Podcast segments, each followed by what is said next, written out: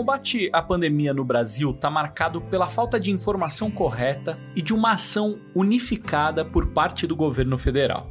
Não é novidade para ninguém, né? Enquanto o coronavírus se espalhava pelo nosso país, questões políticas e econômicas se tornaram mais importantes que as de saúde. Os governadores, cada um assumiu a sua responsabilidade, uma concorrência entre muitos para ver quem fechava mais. Depender de mim, quase nada teria sido fechado, a exemplo da Suécia.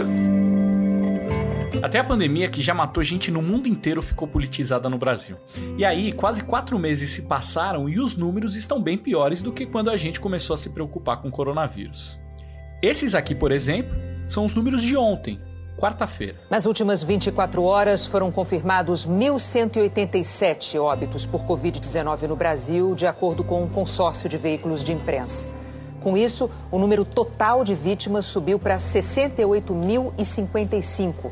Também foram registrados 41.541 casos novos. Desde o início da pandemia no país, o total de registro de pessoas infectadas passa de 1 milhão 716 mil. Mas mesmo assim, muitas cidades e estados estão reabrindo a economia. Além disso, as pessoas estão cansadas, ansiosas e continuam sem saber ao certo o que podem ou não fazer no momento atual.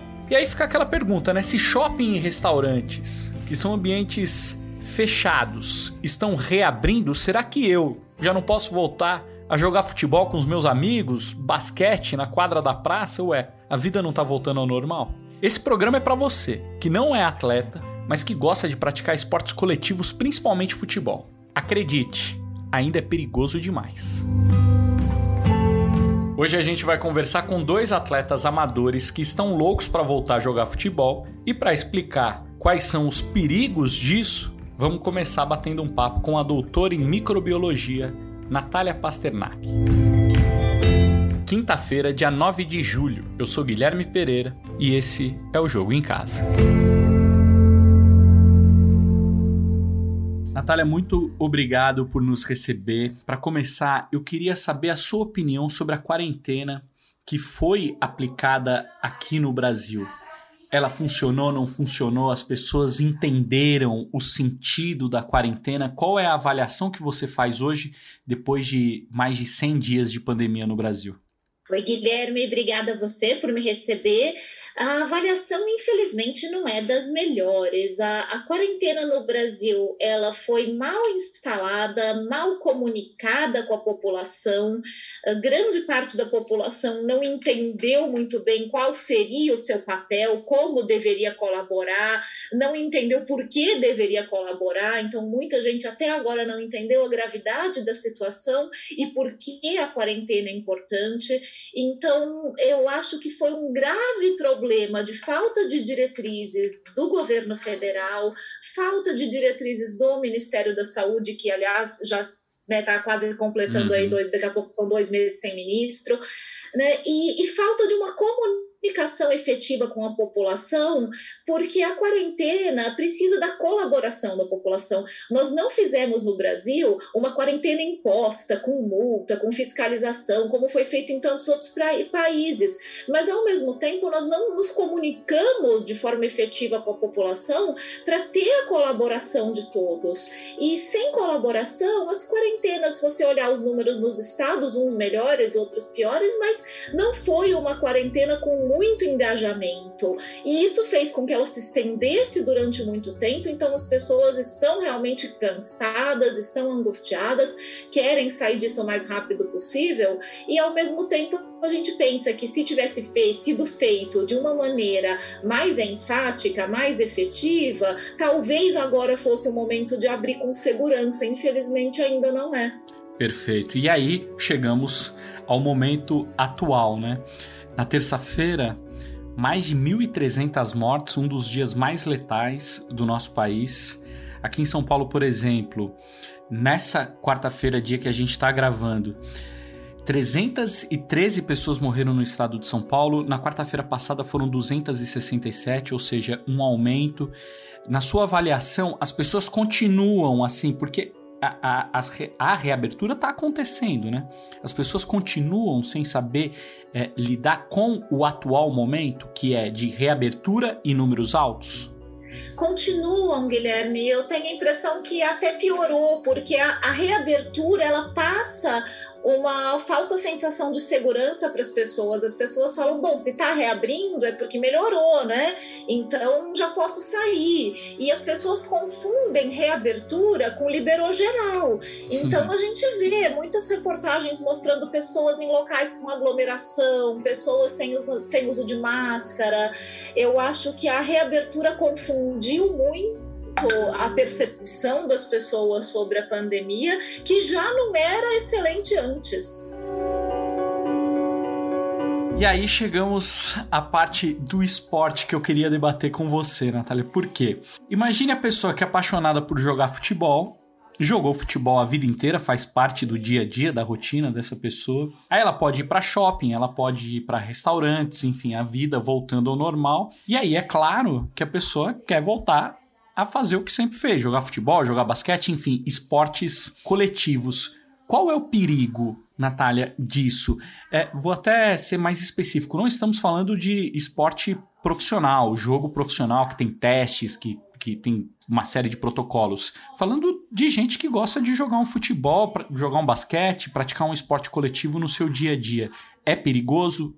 Então, Guilherme, o problema do esporte coletivo é o contato próximo que e você vai ter com os outros jogadores, mesmo no esporte amador, você vai jogar futebol, você derruba o outro, chega perto, divide a bola, né? E esse contato próximo é justamente o que a gente está tentando evitar. É claro que é muito pior ter uma aglomeração num bar, num restaurante, num shopping, num local fechado, mas mesmo aquela sabe, pelada com os amigos, num campo aberto, você fala, pô, pelo menos eu tô ao ar livre, mas é diferente de você praticar um esporte que você tá sozinho, você fazer uma caminhada, uma corrida, ou, ou andar de bicicleta, você tá sozinho, você fica a uma distância segura das outras pessoas. No esporte coletivo não tem como você manter uma distância segura do, do, dos outros jogadores. Durante a nossa apuração para fazer o podcast de hoje, a gente encontrou muitas pessoas assim procurando times para jogar já, e a gente encontrou também é, estabelecimentos públicos aqui em São Paulo, por exemplo, que falam o seguinte: ó, daqui 15 dias a gente vai reabrir o campo. Ou seja, vai poder jogar futebol. Você acha que falta um pouco também de orientação por parte do poder público é, nesse sentido do, do dia de orientação para o dia a dia das pessoas que envolve esporte, que envolve festa, que envolve bar. Às vezes a gente fica muito no, no papo do ó, restaurante vai abrir, é, cabeleireiro vai abrir, enfim, e tem outros detalhes da vida das pessoas que, que merecem também uma atenção, uma orientação, ou eu estou errado? Guilherme, tá super certo, falta muito orientação, e como eu falei, falta orientação desde diretrizes nacionais dadas pelo Ministério da Saúde, que deveria ter um comitê científico aconselhando, dirigindo a pandemia, mas nem ministro tem.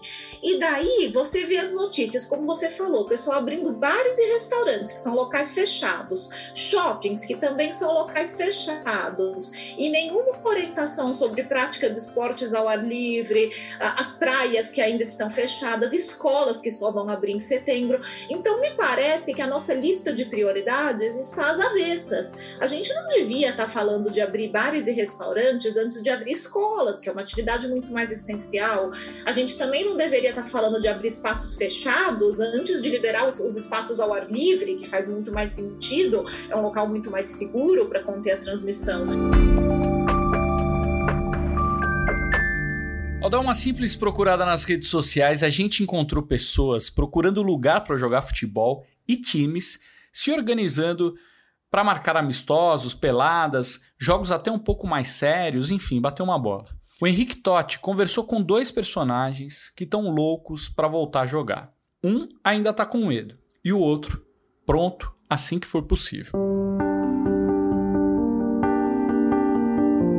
Não, com certeza o futebol é uma das maiores saudades que existe no meio dessa pandemia, né? Eu queria até que liberasse a quadra aqui do meu prédio para eu poder chutar uma bola. Esse aí é o Lucas Nates de São Paulo. Ele já foi jogador profissional de futebol, teve passagens pelas categorias de base do São Paulo, da Portuguesa, chegou até a jogar a copinha, mas como muitos jogadores ao redor do Brasil, ele não conseguiu seguir na profissão. Agora ele recebe bolsa para jogar pela faculdade onde estuda e ainda faz parte de outros times amadores. É futebol de segunda a segunda, com treinos de madrugada durante a semana e uma sequência de jogos aos sábados e domingos. Agora isso tudo acabou e ainda não tem data para voltar. Mas assim que possível, o Nats quer voltar a jogar gente vê que o futebol brasileiro aí tá voltando aos poucos, futebol no mundo, com todas as precauções e tal, que o mais importante é a proteção de todo mundo, cuidado, mas a gente fica ansioso para que volte logo, porque é uma paixão nossa, é um prazer. A gente não consegue viver sem. Para falar a verdade, ainda não temos previsão, porque como o futebol profissional ainda não voltou, estão planejando em voltar aos postos dos cuidados, o futebol amador vai estar tá em plano B para seguir os exemplos, né? Então eu acho que com certeza vai demorar um pouco mais. Tem, teve algumas informações que iria voltar no final de setembro, para mais pro final do ano ia voltar os campeonatos, mas a gente primeiro tem que ver o exemplo do, do profissional, todos os cuidados, se vai dar certo tal. Aí sim, futebol amador em todas as modalidades, acho que como exemplo exemplo, pode começar a seguir para ter essa retomada, porque a gente não vive sem, né? Eu creio que o ideal não seria voltar agora, mas se caso o futebol voltasse hoje, eu voltaria sim a jogar, claro que com todas as precauções. Se tivesse uma estrutura por trás, se tivesse toda uma organização legal que visa a preocupação de todos os atletas, é, não só os atletas, mas toda a comissão, a organização do campeonato. Acho que se tivesse uma estrutura legal, é, com todas as precauções, acho que eu voltaria sim para jogar não tivesse muita aglomeração para torcida e tal, eu acho que, que eu jogaria assim. Já o Guilherme Serra, também conhecido como Obama, joga futebol society no Rio de Janeiro por vários times diferentes. É mais um daqueles que não vivem sem bater uma bola. Só que ele tem um certo receio de voltar a ter essa rotina. A minha rotina com o futsal é uma rotina bem intensa, que, que o futebol amador aqui no Rio tem crescido bastante. E antes da quarentena, é, eu estava me dividindo entre as quartas-feiras é, correr com o Agape, que é o nosso time do bairro aqui campeão no momento, né? No sábado eu estava ajudando a galera lá do Botafogo, tô correndo lá com o Botafogo na federação. E o domingo tinha sempre uma resenha maravilhosa com o pessoal do Pai Bola, meu pazão para poder fechar a semana com, com chave de ouro e dar um gás para a semana que começava, que era sempre de, de muita peleja pela, pelos campos aqui do, do Rio. E Obama, essas competições que você costuma jogar estão voltando? Você tá com medo é, ou vai se expor para uma volta? É, o Brasil é o país do futebol e muitas, muitas pessoas são envolvidas com isso desde que nascem. E eu sou uma delas, sabe? Eu é, jogo futebol, pratico o esporte amador desde que eu sou criança. E nunca passei por uma paralisação por conta desses motivos que a gente está vivendo hoje. Então tem sido algo bem difícil de se enfrentar. Algumas ligas já, já anunciaram que voltam com o calendário de competições a partir de, de agosto.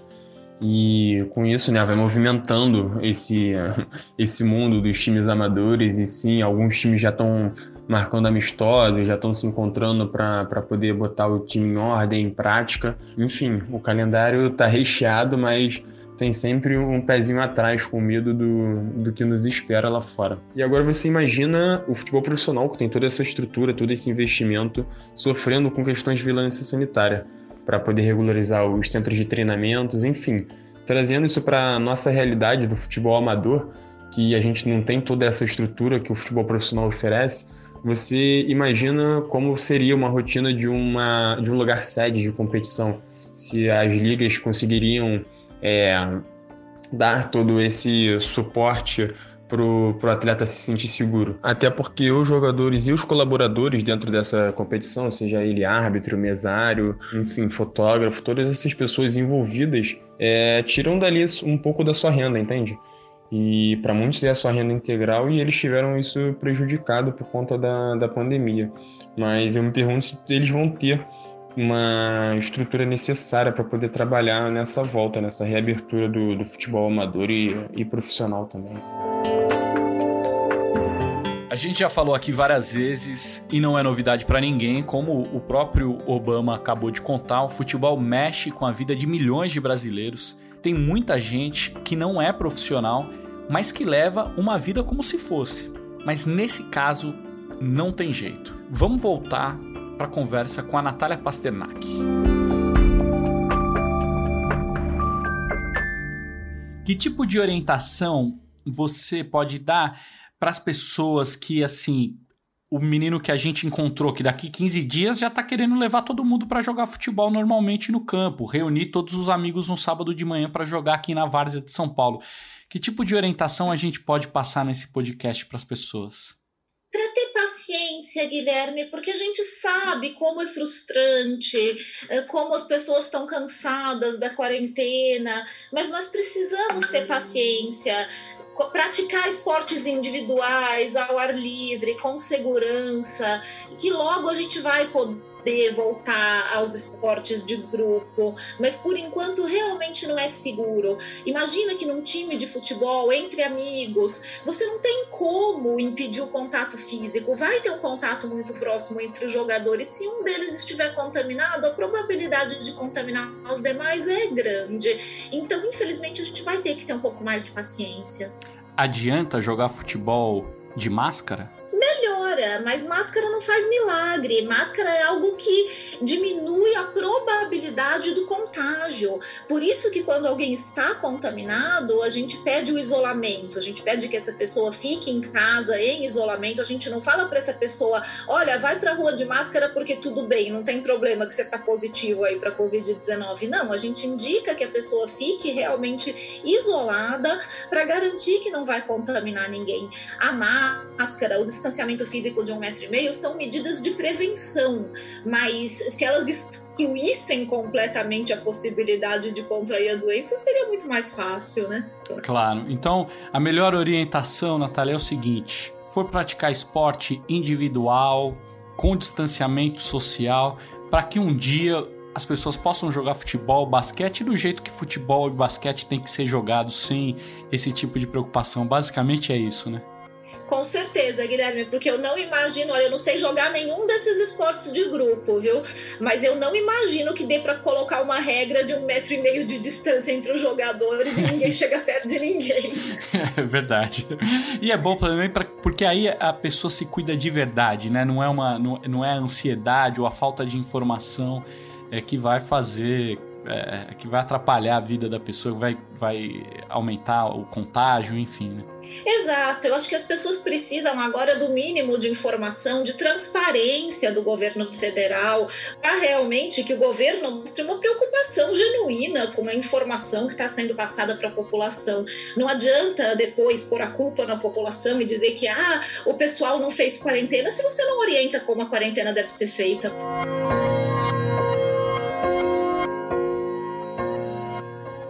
Para a gente refletir, você deve estar acompanhando as discussões em torno da volta do futebol profissional no Brasil. Né? Protocolos, testes e mais testes entre os envolvidos com os jogos, jogadores ou não, tudo para evitar o contágio do vírus que é fácil durante a prática de esportes coletivos. No futebol amador, isso é impossível. Protocolar o futebol amador é impossível. Então, paciência, boleiros do meu Brasil. O Jogo em Casa tem a produção e reportagem da Bruna Campos, do Martim Fernandes, do Henrique Totti, do Matheus Capanema e do Rafael Bianco. A edição é do Leonardo Bianchi, do Guilherme da Óleo e do Rafael Marques. A coordenação é do Rafael Barros e a gerência do André Amaral. Eu sou Guilherme Pereira. Um abraço para você e até amanhã.